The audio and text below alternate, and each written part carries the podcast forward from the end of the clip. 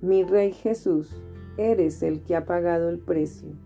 Señor Jesús, me resulta muy sorprendente que tú hayas pagado el precio de mis pecados con tu vida. Me amaste antes de que siquiera yo hubiera pensado en ti. Sin embargo, con demasiada frecuencia yo me alejo de tu amor. Perdóname por considerar tu presencia y tu amor como un derecho adquirido.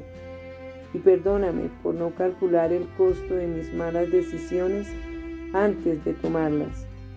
Ayúdame a valorar mi vida como el precioso regalo que es. No deseo entregarme a un mundo que intenta robar mi integridad, corromper mi carácter y debilitar mi amor por ti.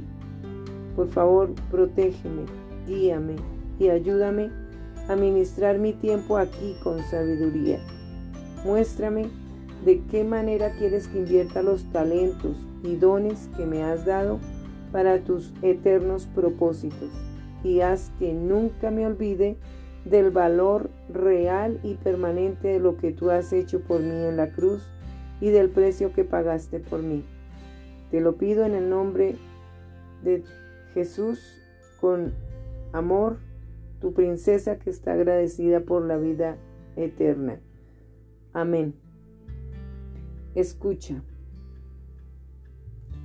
porque el Hijo del Hombre no vino para ser servido, sino para servir y para dar su vida en rescate por muchos.